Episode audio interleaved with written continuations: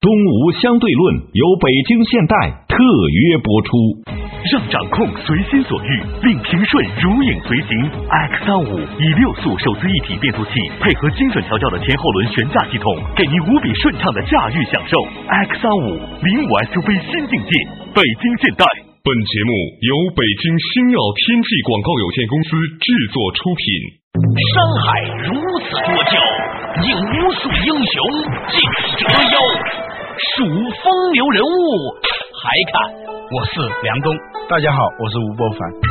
两个男人孕育五年，梁东吴伯凡帮你坐着打通经济生活任督二脉，东吴相对论。好戏马上开场。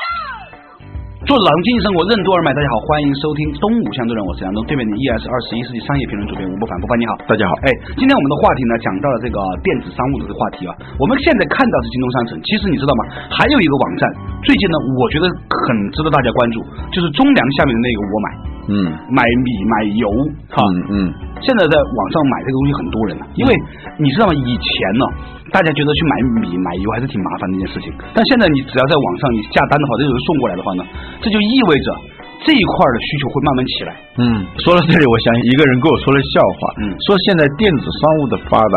嗯，对于离婚率啊，又是一个拉升。为什么呢？以前老公还可以扮演一个买菜的角色，现在呃可老以公连这个看都不需要了，是吧？你买粮食、啊对买油，你扛上楼是吧？嗯这是很必要的嘛。对现在呢，就是大家生活越来越宅化，对你就坐在家里头搞定所有的事情，嗯那么就没有必要有一个你力跟你量健壮的人哎，跟你干体力 活的人啊。日益火爆的电子商务将向何方发展？什么是电子商务的三座大山？为什么说2010年中国电子商务业最大的亮点是团购网站的兴起？团购网站和戴尔电脑的营销方式有何相似之处？团购网站繁荣的背后暗藏着怎样的风险？欢迎收听《东吴相对论》，本期话题：守望美好的后天。刚才说的这个话题可以花开两朵，各表一枝。我们再讲一嗯讲为什么会有家庭？家庭的目的实际上是一个两个它人，是一个战略联盟，对，它是一个合组公司是吧？啊一个力对气大的人，能挣钱的人，就是所谓的优势组合嘛。对，呃，你有你的弱势，我有我的弱势，但是我们加到一起就能屏蔽一些弱势对啊、能够共同一起抵来抗做一些事生情。活的风雨啊，战略联盟的最朴素的定义是瞎子背着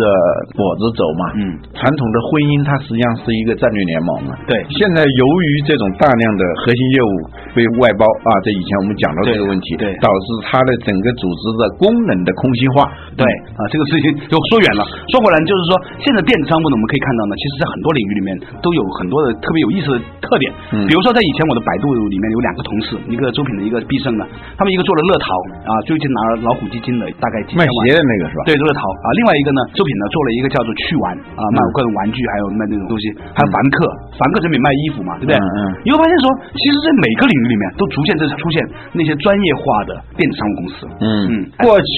卖呢是笼而统之的，嗯就百货大楼的那种电子商务模式，嗯转向这种专卖店的模式，嗯精品店的模式。现在有一个很大的趋势是，连奢侈品都开始全面进入电子商务。今天说起来这个事情，那个银泰的沈国军啊，他说他们做了一个银泰网，啊嗯他说那个数量增长到他们自己都觉得害怕，嗯是他们以前完全不可以想象的，而且呢成本其实比实体店要便宜，因为你嗯实体店你还有一个房租啊，有等等的所有东西是吧？嗯地皮费用啊等等等等。所以呢，就是说现在奢侈品也在开始在卖的时候呢，我发现下一个阶段最可能在电子商务化卖的是什么，你知道吗？嗯旅行计划。嗯为什么呢？实际上呢，在这个世界上呢，我们都说电子商务你要解决一个问题，就是物流的问题。嗯你电子商务卖冰箱，就像那个京东商城，你得有很大很大的一个在郊区的一个仓储，嗯存着各种冰箱家电，是吧？嗯然后你还有很多人去背着这个冰箱家电在北京市里面去送货，嗯啊。但其实你想，如果你在网上卖旅行计划的话，嗯或者卖旅游团的话，这个问题是不存在的。嗯你不需要物流，嗯你也不需要存储旅游景点，那不是你的。嗯你甚至只只需要卖一个网上的一个认证，就把机票发过去给他、嗯啊，把酒片发过去给他。然后呢，有一个人可能比如说一个地接社服务发给他，你就发现说旅行计划呢，将来呢会成为电子商务的一个非常重要的一个突破口。啊，也就是说，电子商务将向无重化方向发展。对以前的电子商务必须要解决三座大山的问题。对啊，物流的问题、支付的问题，还有一个是信用的问题。对现在呢是后面两个问题都存在的。嗯啊，但是物流的问题，一方面是物流系统特别的发达了，越来越完善。不成问题了，你卖什么都可以卖了。呃，还有一个呢，就是越来越多的没有体积、没有物理形态的、没有重量的这些商品，也可以在网上进行交易。其中最明显的是你刚才说的这个旅程，还有一个就是金融。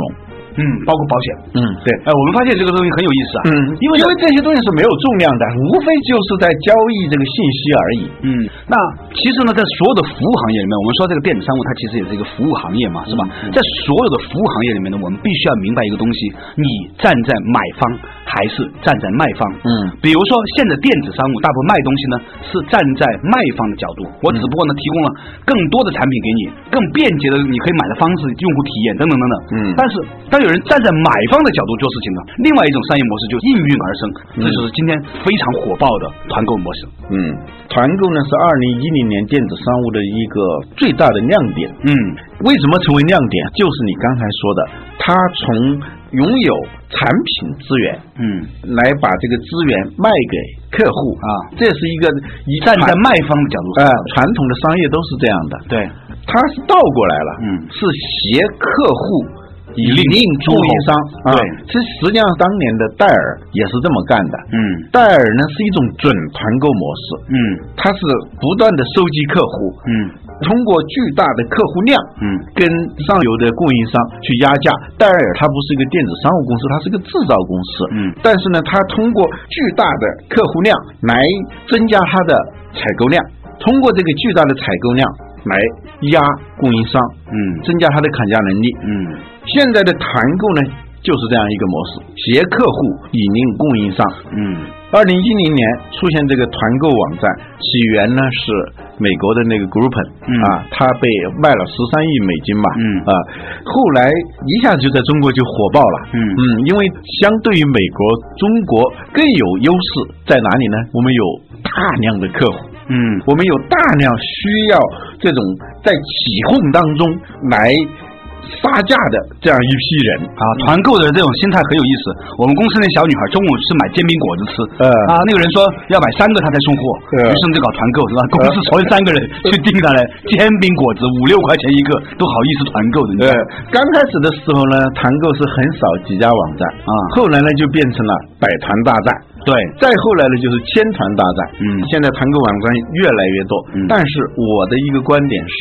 大浪淘沙，最最后后只呢。能剩下一两个，对，产业刚开始，我们讲到过是一个浪费期，嗯就通过大量的这种先驱变成先烈的过程，对对对，这这是一个产业必须要经过的一个过程嗯啊。比如说王兴的那个美团网嗯啊，我跟他做过一次节目，比较详细的了解了他的公司的商业模式。嗯还有一个叫拉手网嗯，呃，在目前来说它是规模是最大的对啊，啊，那个叫吴波嘛嗯，我也跟他聊过，他们呢很信心满满啊，就觉得这个我们一定可以做大。但问题在于什么？这种在混沌当中好像是机会很大，但是里头包含的危险也非常大。最大的危险是什么呢？最大的危险除了我们刚才说的这种先驱变先烈之外，还有一个就是这个产业啊，它是建立在一种冲动消费和急性消费这样一个基础之上。在团购兴起之前，在二零零九年、二零零八年的时候，也还有一种网站特别火，叫什么？像 KK 网这种模式嘛，对偷菜这种模式嘛，对有一阵呢，就偷菜偷得如火如荼啊。对啊，我们节目里头也讲到过这种偷它菜现，在是个社区模式是吧？嗯，但是它的背后驱动它的那种情绪要素跟团购是差不多的，嗯都是这种对新鲜感、对那种就是起哄以后，嗯形成的这种情绪的传染。跟这些东西相关的一种消费。这种消费呢，起来的时候，其成也肃，其败也忽啊。对它就起来的时候特别的猛烈，那个时候好像全国人民都在偷菜。但是现在像开心网这样的网站，流量一下子百分之四十、百分之五十的往下掉。现在我估计这个数字更可怕。嗯团购呢，它是一种冲动消费啊。啊王兴跟我讲，他们就是要充当一种生活方式的导演。嗯过去啊，你是不知道还有这样一种生活方式的。嗯呃，你用百分之十的价格，嗯去消费一种你以前可能觉得它贵，嗯不可能消费的东西。嗯这样呢，就是由于它的价格非常的便宜，它提供了一种体验，比如说在七夕的时候，到了找一个什么什么样的一个什么有薰衣草的地方，男男女女聚在一起，把它那个地方包下来，大家在那儿玩儿。这种以前你是没有想到会有这样一种消费的嘛？嗯，包括买煎饼果子，如果你上班的地方、你住的地方没有卖煎饼果子的，你可能就不会吃煎饼果子啊、网上也不可能这样卖。因为你如果量不够大的话，他是不会给你送的嘛。但是，一旦说这个东西大家可以在这一个地方有多少个人能够同时有这种需求的话啊，这个他就能够成交了。所以我有个朋友最近在做一件事情，嗯在做什么呢？叫做团购集成。嗯比如说他做一个网站，把所有一百个团购的东西全部集成到一个网站上面，嗯嗯那么你就会发现说，它实际上它变成了说高于信息的信息。嗯它其实，在整个各种团购，任何的生物链，它都有这样一个过程，都一步一步的在聚合嘛。嗯啊，现在微博它也在聚合，团购网和团购网之间也被某种程度在聚合，因为它是网上的公开信息呀、啊嗯，所以只要它是网上公开信息，就可以通过技术手段进行聚合。对，就是兼并组合嘛。对把一些零散的信息通过一个长尾集合器把它集合起来，那你其他的零星的那些中介是没法跟它相比的嘛。所以呢，我们可以展望哈嗯，未来嗯中国市场上呢，可能有五大卖电子商务的集团把所有的产品都统一摊卖了，嗯另外有五大团购集团把所有的消费者的各种需求分类整合好了，那个时候呢，就变成了两军对垒，你知道吗？嗯，但是呢，团购呢，我说了，就是它的这种冲动消费、追求新鲜感的这种消费，使得它一下子能够那么火爆，但是它。有一个非常大的危险，就是它有可能在这种狂热的消费过后，或者说由于这种占便宜的愿望，在经过一段时间的满足以后，发现这个东西实际上是并不能带来实际的价值的时候，它可能就会集体性的远离这样一种消费方式，是吗？除非有一些特别固定的提供这种日常的刚性需求的这种团购网站。比如说买米、买油、买面这种，对对对，因为现在好多的团购网站，它是采取每天卖一样东西。嗯呃，突然说我卖一张什么电影票，嗯或者是卖一个体育馆里头的这种打球的，嗯健身卡什么的啊，呃，对，这些消费呢，它是弹性很大的。由于它的新鲜感，由于大家对这个东西有很强的冲动，那一下子这个需求量非常大。但是过一段时间以后，它会迅速的降低，这样就是一个逆转的过程。从少数几家团购网站到百团大战到千团大战，我相信在今后一年到两年之内，千团大战会说到百团大战，百团大战再说到十团大战，最后可能也就是三团大战。对，要不是楚汉相争，要不是《三国演义》，这最后只能是这样一个局面。对，好了，邵氏兄弟马上继续回来，东吴相对论。什么是梅特卡夫定律？并不是新生事物的团购、微博、平板电脑为什么会在2010年变得风光无限？为什么说成气候才能成功？怎样才能抓住稍纵即逝的产业时机？为什么成功需要坚持？欢迎继续收听《东吴相对论》，本期话题：守望美好的后天。作者打通经济生活任督二脉，继续回来的东吴相对论，我是梁东，对面的依然是二十一世纪商业评论主编吴伯凡，伯凡你好，大家好。今天呢，我们谈到了这个电子商务，从这个京东商城啊，然后呢聊到了这个很多的这种垂直型的电子商务网站。我们曾经以为啊，有了淘宝、淘宝商城之后呢，其他的网站都不需要了，但是实际上发现呢不是这样的，嗯这个世界啊，永远是十万八千，你到了楼顶上还有楼顶，嗯到了地板还有地下嗯室，永远有上面，永远有下面，不用担心的。同样的道理呢，当有阴就有阳，当有了很多人在帮助代理产品的时候，当这个能量越来越强的时候呢，另外一方面与之对应的团购的力量，代表了消费者声音的这个力量也在起来。嗯所以呢，在二零一零年的整个中国的电子商务网络世界里面呢，一方面有了像京东商城这样的大物流、大仓储，它高是效一率个的正向的，就是从一种产品到多种产品，对从一种产品类型到另外一种产品类型啊，要做这种像购物中心、像这种百货公司 shopping mall、像这种百货商店的这样一种对所以它方式这个发展更越来越像是一个从物一流到多的公司方式发展。还有一种呢是逆向的电子商务了嗯，这就是团购，它通过集合这些需求。集合这些客户，以庞大的客户量来向卖方、向供应商来讨价还价。这样呢，卖方呢把那些无效存货很可能就变成零价值的那些存货，以一个很低但是它还是有利润的这种价格把它卖给团购网站。对与此同时，这些客户得到的是一种远低于平常在这种现实的商商品交易当中，甚至是在这种 B to C 的这种电子商务当中，呃要低得多的这种产品和服 务。所以我一直很好奇啊，其实当年呢，曾经有人问过我团购这个事情，我曾经给他们建议，我说你们应该把自己公司名字啊叫一个名字，叫团结。呃，你想想看，如果你叫团结的时候，这意味着什么？意味着你的广告策略是非常简单的，团结就是力量、嗯啊！你团结了吗？不团结的人是可耻的、嗯啊！或者全世界喜欢球鞋的人团结起来，全世界喜欢房子的人团结起来，嗯这个名字可以镶入到所有的这个广告策略里面去。嗯哎，我不知道为什么，迄今为止没有一个团购网站叫团结的，嗯很奇怪的一件事情。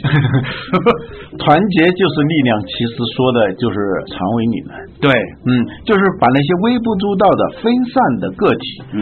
集合起来，嗯形成一种强大的力量。嗯团结就是力量，并不是今天才有的。嗯在资本领域里头也是这样。对资本之所以是资本，就是把那些分散的、闲置的这些资金聚集合了起来，嗯形成一个巨大的财富势能。嗯它可以产生巨大的力量。嗯呃，团购呢，它实际上是把那些微小的、分散的、自生自灭的那些需求，把它集合起来以后，形成了一股巨大的能量，用这个能量去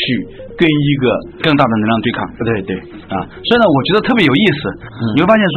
微博把人们按住不同群落，然后群落和群落之间建立联系，它一层一层的，嗯是吧？如果明年新浪的微博数量到一亿五千万的话，这就是非常可怕的一个数字了。嗯据我所知，腾讯的常使用人户数也就是一亿五千万左右。同时在线人数，有一个两或亿者吧活跃用户数，对对对，也就一亿五到两亿之间。嗯就如果新浪能够达到一亿五到两亿的话，它的能量会非常大。为什么呢？因为它是跟手机捆绑的。嗯我甚至有点担心，如果新浪愿意做的话，你想想看，每一个人他每天在微博上发东西，他在哪里发，他完全是可以锁定的。然后他在微博上面看了谁的，他链接了谁，他建立什么样的关系，他用这种所谓的这个数据挖掘的方式。嗯其实呢，这样做下来的话，明天的新浪。如果光是微博这个事情，如果他找到了一种商业模式的话，他甚至可能这家公司能够做到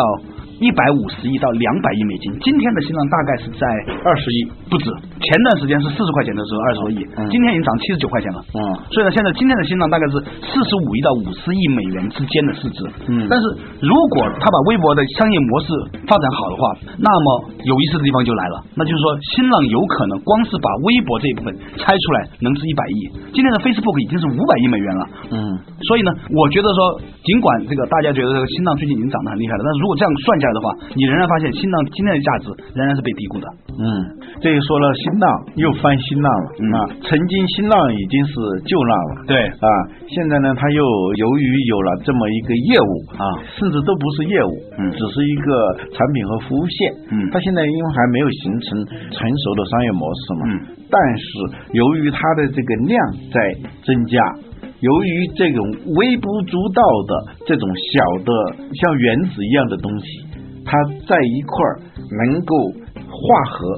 产生一种聚变啊，因聚集而变啊，核聚变的那样一种模式，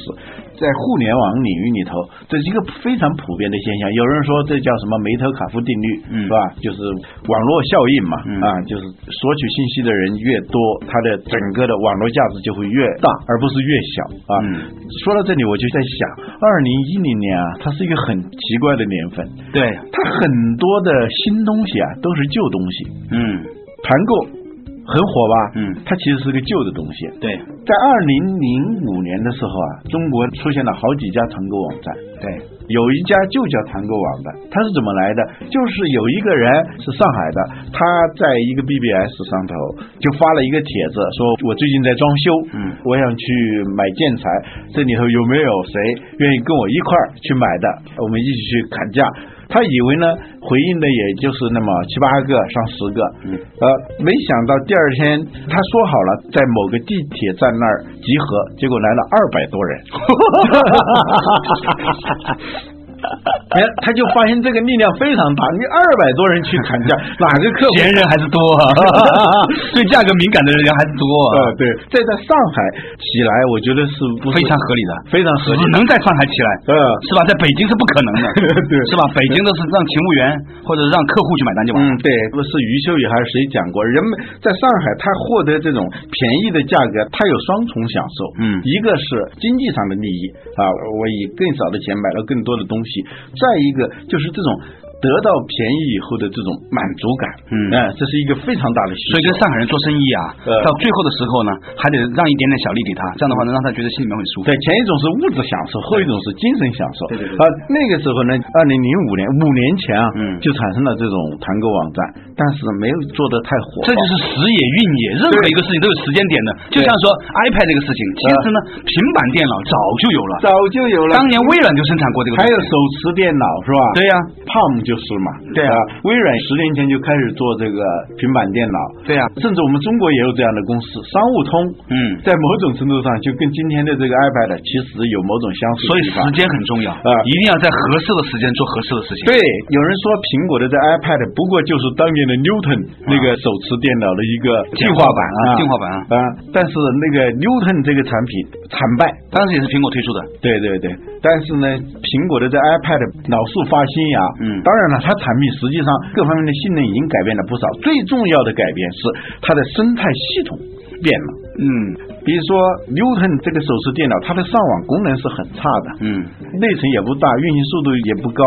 最重要的是，它不能作为一个真正的移动互联的设备而存在。那个时候都没有三 G 嘛，嗯没有这个无线上网嘛，嗯所以呢，它就各种因缘际会都齐了以后，好像还是过去的那个东西，嗯但它就能产生巨大的一个能量。二零一零年出现了很多很风光的事情，比如说微博这种东西，嗯它也不是一个新技术，对照说呢，技术上没有任何新意可言，嗯，但是由于在这个时间、特定的时间、特定的这个地点、特定的天时地利人和，它就成气候了。嗯所以做事情啊，说成功，我觉得不准确，嗯是成气候。哎，这个词用的好。嗯所以呢，就是做事情啊，做事不如造势，对造势呢不如借势啊借势呢不如借时啊嗯。所以呢，在恰当的时间点上，其实很多事情都可以被天翻地覆。嗯啊，今天看到的风光，你觉得新浪能做微博，但是为什么其他人没有做到呢？实际上有一个原因的，是因为新浪以前的博客啊，它已经完成了对中国影响力人群的聚合。嗯嗯所以呢，他发动起来的时候，那个立刻可以把那个当年写博客的人、财经界、艺术界、文化界，是吧？嗯娱乐界这些影响力最 top 的前一千个人，立刻发展成为微博用户，嗯然后建立这个优势。那所以呢，你今天看到那些借势迎风而上的人，其实呢，以前呢，都还是有一些很深厚的基础的。嗯《黄帝内经》里面有句话叫“发陈出新”呐，所有新的东西都在陈皮上长出来的。嗯，这就是基和元的问题。我们对以前讲过这个基和元嘛，啊，元就是你无意当中，常常是无意当中做了一些准备啊、或者说不是准备，你反正你是做了这个事情，只有在过后来看，哦，那是一个准备，但关键是你做了。还有一个呢，就是说你做了一件事情，如果没有持续性，没有等到它在特定的时间或者有特定的机会来发挥它的能量的话，做了等于没做。马云说，今天是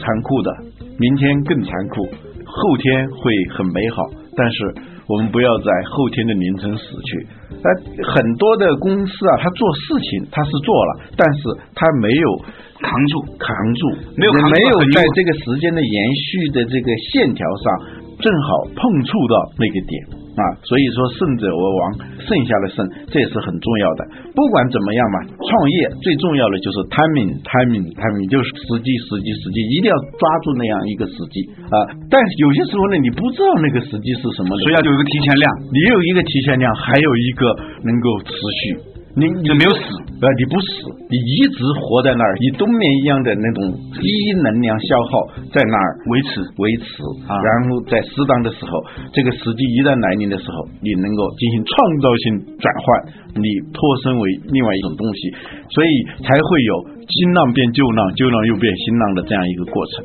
嗯，很有意思。这个让我想起了我刚刚入行的时候，作为一个电视记者，当年采访过一个歌手叫苏永康、啊。这个苏永康呢，很多年之前呢就被大家所知道了，但一直呢也还在哈。嗯我就问他，你在这个圈里面混的最重要的经验是什么？他说，一个前辈曾经告诉他说，这个演艺界啊，就像在牌桌旁边一样，只要呢你没有离开牌桌，永远都有机会。嗯，你怎么知道他又说不定哪一天是吧？唱歌不行了，突然演某一个电影电视剧又爆红呢，是吧？呃，就像那个周立波当年啊，跟那个王志文一块儿来北京考北京电影学院啊，是吗？啊，没考上嘛。啊，是吗？嗯，他如果是放弃，如果那个时候从此觉得我不是这块料的话，哎，去去开个小摊儿，去干别的事情去了，可能就没有后面的事情嘛。啊，但是相对而言，我更喜欢郭德纲。 好了，感谢大家收听今天的《东吴相对论》，我们下一期同一时间再见。欢迎收听《东吴相对论》，经济之声北京 FM 九十六点六，上海 FM 九十一点四，广州、深圳 FM 幺零六点六，中国之声北京 FM 幺零六点一，上海 FM 九十九点零，广州 FM 八十九点三，深圳 FM 九十五点八。东吴相对论由北京现代特约播出。让掌控随心所欲，令平顺如影随形。iX 三五以六速手自一体变速器，配合精准调教的前后轮悬架系统，给您无比顺畅的驾驭享受。iX 三五零五 SUV 新境界，北京现代